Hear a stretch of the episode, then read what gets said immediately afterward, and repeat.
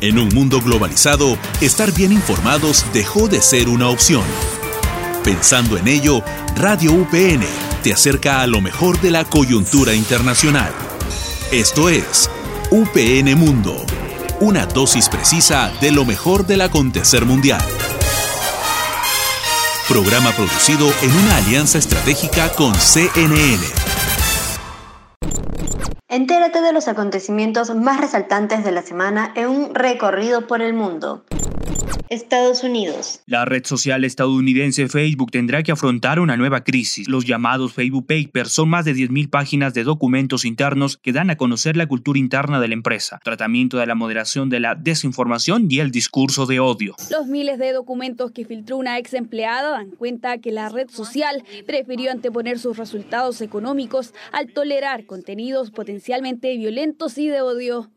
Han trascendido informes internos de la empresa que se refieren a los más pequeños. Facebook describe a los niños como un negocio sin explotar. Corea del Norte. Son 25,7 millones de norcoreanos que están sufriendo de hambre. Esto debido a la escasez de comida. El país asiático pidió a su población reducir su consumo de alimentos hasta al menos 2025. La crisis alimentaria se originó debido al cierre de frontera con China. Una política de racionar alimentos teniendo en cuenta que la crisis alimentaria fue incluso reconocida por el propio Kim Jong-un en un discurso hace algún eh, tiempo. En emergencia alimentaria, la población de Corea del Norte fue instada por su autoridades a comer menos, según indicó un informe de Radio Free Asia, una emisora vinculada al gobierno de Estados Unidos. Venezuela. El 3 de noviembre, la Corte Penal Internacional anunció que abrirá una investigación en contra de Venezuela por presunta comisión de delitos de lesa humanidad. El fiscal Karim Khan fue el que comunicó la apertura formal de la investigación del gobierno de Nicolás Maduro por crímenes de lesa humanidad en protesta del 2017. Que es la primera vez que un país americano pasa a la fase de investigación. Hemos firmado un acuerdo que garantice ahora sí y de manera efectiva la cooperación para buscar la verdad y la justicia entre el Estado venezolano y sus instituciones y la Fiscalía de la Corte Penal Internacional. Bienvenidos sean todos a un nuevo podcast más de UPN Mundo, programa producido en marco del convenio entre la Universidad Privada del Norte y CNN. Les da la bienvenida Gabriela Luyo y me acompaña José Ramírez. José. ¿Qué tal Gabriela? Estamos muy contentos de tener una nueva edición de UPN Mundo. El día de hoy tocaremos el controversial tema de los Facebook Papers y sus implicancias mediáticas. Asimismo, presentamos nuestra sección Historia detrás de la noticia, en la cual narraremos el caso de Sofía Chang, ex trabajadora de Facebook. Así es, José. Además estará con nosotros José Albán, periodista y editor del área de internacionales de la República, máster en soluciones digitales para medios de comunicación en el IES Business School de Sao Paulo. Esto más adelante. Antes de ir con el desarrollo del tema, vamos rápidamente con los titulares. Facebook se ha dado cuenta de que si cambian el algoritmo para que sea más seguro, las personas pasarán menos tiempo en el sitio, harán clic en menos anuncios y ganarán menos dinero. Es posible crear redes sociales más seguras, que respeten la libertad de expresión y que se disfruten más.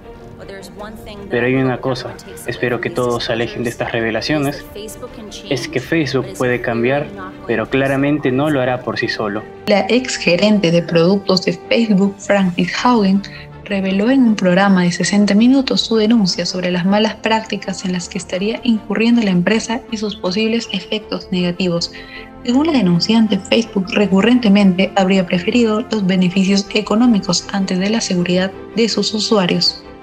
Todos los días nuestros equipos deben equilibrar la protección de la capacidad de miles de millones de personas para expresarse abiertamente, con la necesidad de mantener nuestra plataforma como un lugar seguro y positivo. Continuamos realizando mejoras significativas para abordar la propagación de información errónea y contenido dañino. Sugerir que fomentamos el contenido inadecuado y no hacemos nada simplemente no es cierto. Este fue el mensaje de la portavoz de Facebook, Lena Peach, quien informó a través de un comunicado a la cadena CNN Business las respuestas de la empresa, la cual rechazó las denuncias y argumentó que sus aplicaciones hacen más bien que mal a sus usuarios y a la sociedad.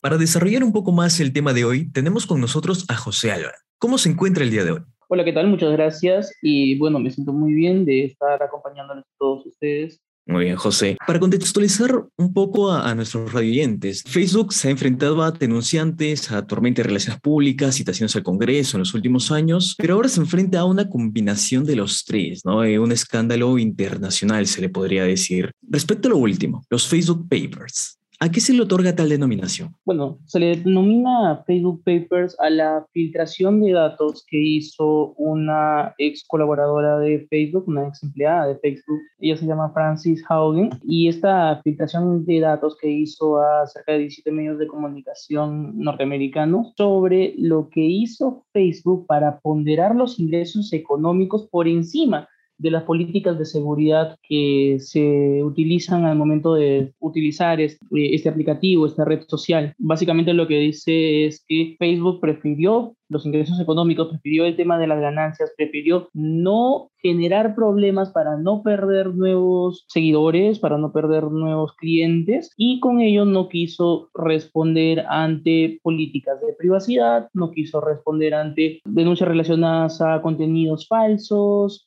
ni mucho menos a eventos sociales de violencia como el asalto al Capitolio el 6 de enero. Así es, y también según lo registraron los documentos, la empresa pudo haber hecho algunos cambios para que la aplicación sea más segura para los usuarios, pero sin embargo estos cambios nunca se hicieron. Entonces, si no se regula bien estas aplicaciones como deberían de ser y existiendo países como Corea del Norte, China, donde el acceso a las redes sociales, sea Facebook, Instagram, entre otros, está prohibido, con este nuevo escándalo que atraviesa Facebook, podríamos ver en un futuro que otros países tomen algunas medidas como estas o la regularización de estas redes? Claro, evidentemente, digamos, lo que hacen los países eh, más grandes a través de su Senado. Ojo, digamos que uno de las problemáticas de Facebook no solamente es la aplicación o el caso omiso que hizo para mejorar la seguridad de su eh, plataforma. También hay, por ejemplo, problemas que tiene Facebook para con nosotros los periodistas de no querer pagar por los contenidos que nosotros hacemos, entre otros problemas, pero ya nos damos cuenta que aquello que se hace en Facebook no solamente queda en Facebook, sino que tiene, digamos, una expansión real a la vida, ¿no? Eh, justamente lo que les decía, la gente se acumulaba, la gente se organizaba a través de Facebook para ir a atacar el Capitolio el día 6 de enero, cuando se tenía que reafirmar la presidencia de Biden todavía estando Donald Trump en el poder. Entonces, ese tipo de acuerdos pudo Facebook haberlo como que advertido, sin embargo no lo hizo. Y esa omisión hace que tenga que responder ante la seguridad nacional de un país. Ahora, ojo, los eventos y los acontecimientos sociales no solamente hay pues, en Estados Unidos, hay casi en todas partes del mundo. Y Facebook es una empresa mundial. Por ejemplo, en América Latina, Facebook tiene su mayor número de usuarios en Brasil y en México. Entonces, imaginemos, pongámonos en, la figura de las elecciones del próximo año, donde Bolsonaro, una figura muy cercana a la imagen de Donald Trump, eh, ya desde ahora está emitiendo el discurso de un fraude, ¿no? Y un fraude porque evidentemente él ha perdido la aceptación popular, ha perdido la popularidad. Entonces, que suceda, digamos, se organizan las personas y vayan a atacar a una institución pública, son cosas que de repente se pueden prever y no solamente es, en el tema político-social, ¿no? que alteran la estabilidad de un gobierno, sino también puede ser en el tema personal, porque Facebook también ha omitido muchas acciones. Por ejemplo, a Facebook le llegó un informe de que una de sus compañías, una de sus aplicaciones, que es Instagram, hacía sentir inseguras a las adolescentes ¿no? O sea, a los adolescentes que ya sentían cierta inseguridad por sus cuerpos, Facebook sabía que su aplicación como Instagram las hacía sentir más inseguras. Entonces, estamos hablando también de una plataforma que por no querer cambiar su interfaz, que por no querer cambiar, por establecer mayores, mayores controles, simplemente para que la gente no se salga de su plataforma, termina haciendo omisiones muy graves que repercuten en la vida humana incluso. Lo que sucede en Facebook ya no se queda en ese mundo virtual, tiene una extensión muy importante en la vida real. Hay eh, un, portavoz de, la red social de Facebook que dice que dentro de todas las historias contadas eh, en base a lo que Haugen eh, acredita con, con, los documentos mostrados es que eh, ellos son una empresa que obtienen ganancias, pero la idea es que lo hagan a expensas de la seguridad o el bienestar de las personas, eh, donde, se, donde se está malinterpretando, donde están los propios intereses comerciales de, del mismo Facebook. ¿no? La seguridad de la plataforma siempre se ha visto cuestionada, sobre todo desde el año 2018, me parece, donde eh, salió todo lo de Cambridge Analytics con, con las elecciones. Y respecto a la seguridad de la plataforma y el golpe mediático que puede tener la misma, ¿hace más seguro eh, el uso para los usuarios o, o cómo podría verse ¿no? en, cuestiones mediáticas. Claro, es muy vulnerable, ¿no? Es muy vulnerable porque, digamos, por ejemplo, en el caso Cambridge Analytics, imagínate una empresa que pueda alterar la información y con esa información alterada y con ese mensaje modificado se cambie la realidad de un país, en este caso las elecciones norteamericanas, y no solamente las elecciones en Estados Unidos, porque en realidad Facebook, como una de las plataformas de las redes sociales más importantes del mundo, tiene mucha repercusión. Y las redes sociales tienen mucha repercusión en la vida real. Entonces, eh, ya los tenías llegando o enviándote información falsa a tus redes sociales o simplemente te creabas un usuario y a raíz de tu perfil Facebook te proponía que sigas a figuras como, me imagino que por el algoritmo, pero el algoritmo sí es que tú sigas a figuras como Fox News, sigas a Donald Trump, sigas a Hanon, que es digamos una, una red, casi una secta virtual en donde la gente difunde información falsa. Entonces, nosotros como periodistas podemos determinar qué es una información real, qué es una información falsa, ¿no? Porque nosotros vamos a las fuentes. Pero imagínate un eh, ciudadano promedio que no tiene cultura periodística, que no tiene cultura de, haber, eh, de saber cuál es una información real. Él simplemente ve una información y cree que eso es la realidad porque está en un medio de comunicación. Y básicamente porque Facebook no lo recrimina, porque Facebook no lo para. Entonces, se vulnera el acceso a la información y la libertad a una información clara, a una información real, a una información veraz.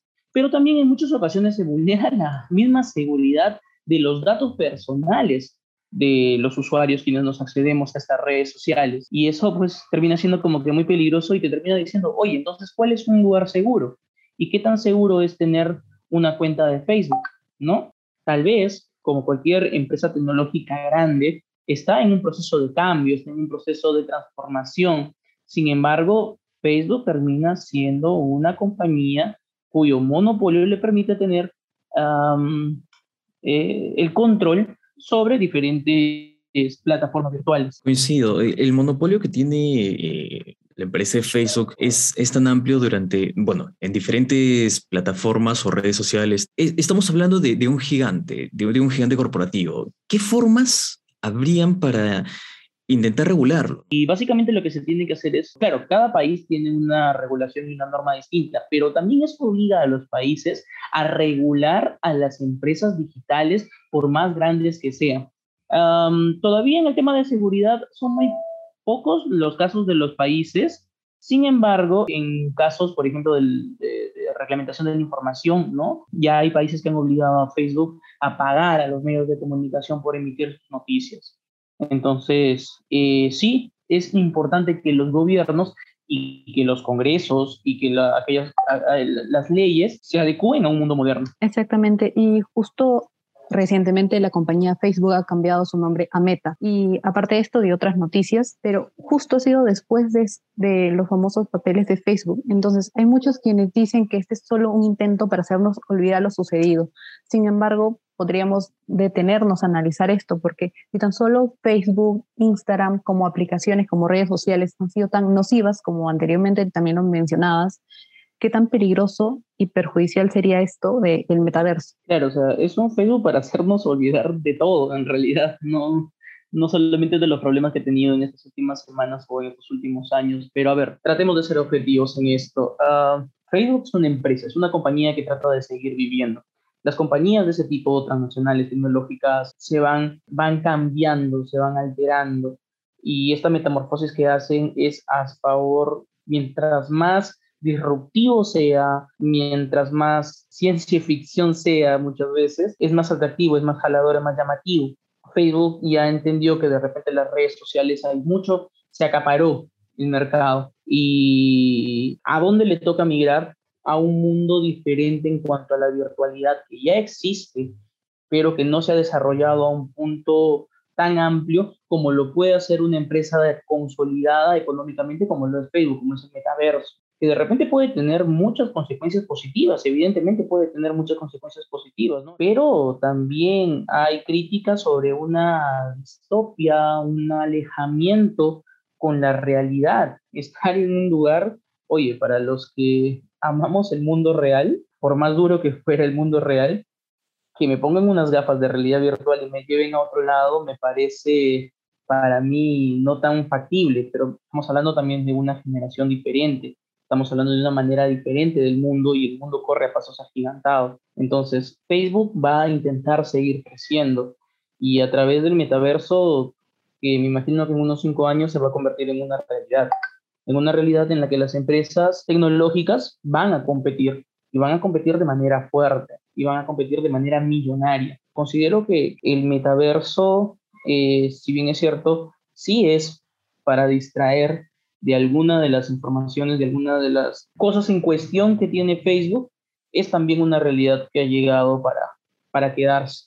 Y ya para finalizar esta entrevista, ya nos comentabas de que la, la, plataforma o las redes sociales actualmente influyen bastante en la realidad.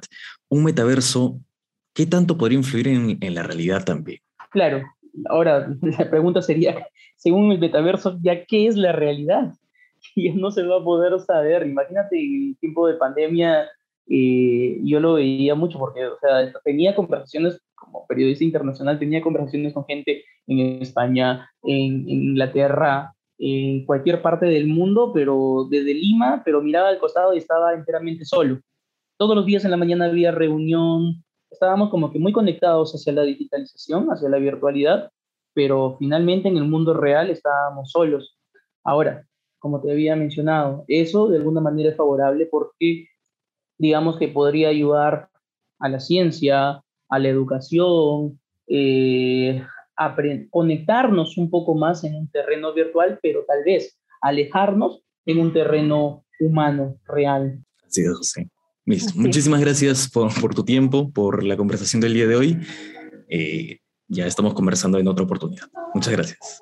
Muchísimas gracias a todos ustedes. Vamos ahora con nuestra sección Historias detrás de la noticia. Proporcioné documentación detallada de posibles infracciones penales a una agencia de aplicación de la ley de Estados Unidos. Tengo entendido que la investigación aún está en curso. Informó a través de Twitter Sofía San, ex trabajadora de Facebook, quien redactó un informe contra Facebook en 2020. El año pasado, según lo revelado por Alert Digital, escribió un extenso memorando cuando Facebook la despidió, a través del cual detalló por qué creía que la compañía no estaba haciendo lo suficiente para combatir el odio y la desinformación, especialmente en los países más pequeños y en desarrollo. Cuando se le preguntó en el informe qué información había proporcionado y a qué agencia, se negó a responder. El FBI generalmente no confirma, niega o comenta de otra manera información o tips que podamos recibir del público, se limitó a decir. Y hemos llegado ya a la parte final del programa, un programa distinto porque este será el último en el que nos acompañará José Ramírez, quien ha estado conmigo en la conducción a lo largo de todos estos meses. De parte de todo el equipo de UPN Mundo te queremos desear lo mejor en todos tus proyectos que vayan a venir adelante. Sabemos de tu profesionalismo y estamos seguros de que te irá muy pero muy bien. Te deseamos lo mejor, José. Muchísimas gracias Gabriela y a todo el equipo de UPN Mundo. Conmigo hasta otra oportunidad. Recuerden además que este programa se desarrolla en el marco del convenio entre la Universidad Privada del Norte y CNN. Soy José Ramírez y estuve acompañado de Gabriela Luy. Esto fue UPN Mundo. Esto fue UPN Mundo, una dosis precisa de lo mejor del acontecer mundial.